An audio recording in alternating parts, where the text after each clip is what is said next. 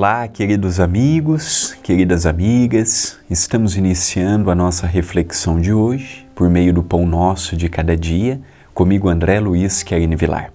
Gratidão à TV A Caminho da Luz e ao Centro Espírita Perdão, Amor e Caridade, o CEPAC, pela honra de estar fazendo parte deste projeto, bem como cumprimento afetuosamente, com muito carinho a todos que me assistem a todos que me endereçam palavras, pensamentos de carinho, pensamentos positivos.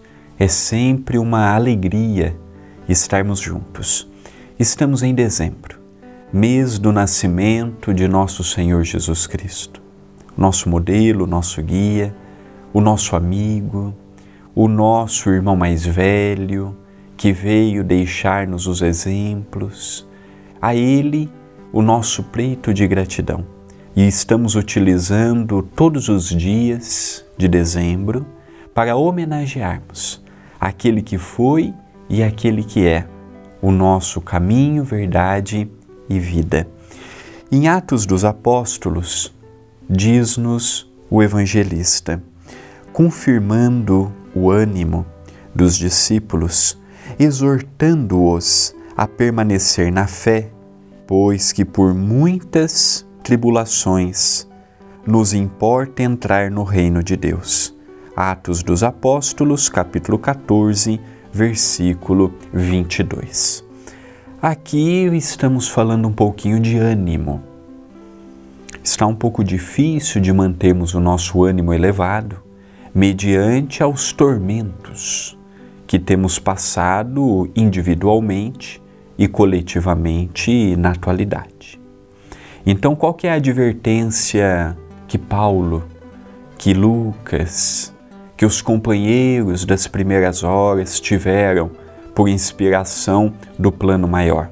A manterem firmes.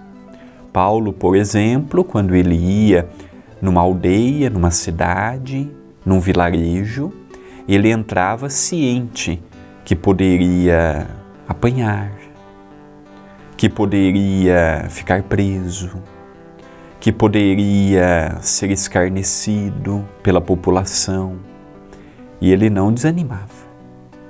O ânimo dele estava sempre renovado, pois ele lembrava do exemplo de Jesus, que quando passou em nossos meios, passou pelas turbulências, pelas perseguições, difamações e desencarnou como desencarnou e aquilo dava ânimo a Paulo, dava ânimo a João, a Maria, mãe de Jesus, aos apóstolos, discípulos, seguidores, de continuarem.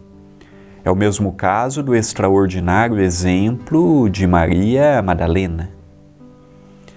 Aquela que tinha de tudo, mas não era feliz.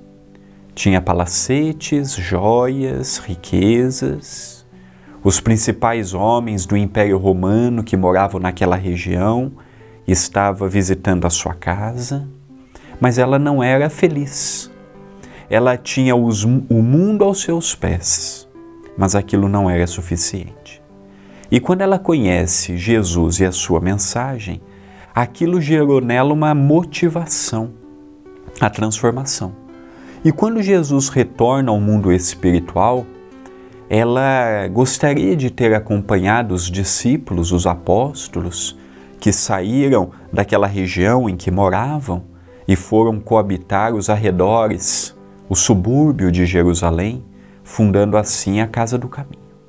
Mas não permitiram, ela era uma mulher, era uma sociedade extremamente machista, os costumes da época, mas ela não desanimou, continuou com ânimo renovado e todos que procuravam ela ela tinha uma palavra, um abraço e um exemplo de Jesus. Seguindo posterior, o grupo de rancenianos, o grupo de chaguentos e vindo a desencarnar da mesma forma. Então nós percebemos que o ânimo para sermos um bom tarefeiro precisa estar sempre elevado. Haverá dias que estaremos mais cabisbaixos e mais tristes. Vamos renovar a fé para que isso não coloque em dúvida o trabalho que estamos exercendo. Esta é uma mensagem de reflexão. Pensemos nela, mas pensemos agora.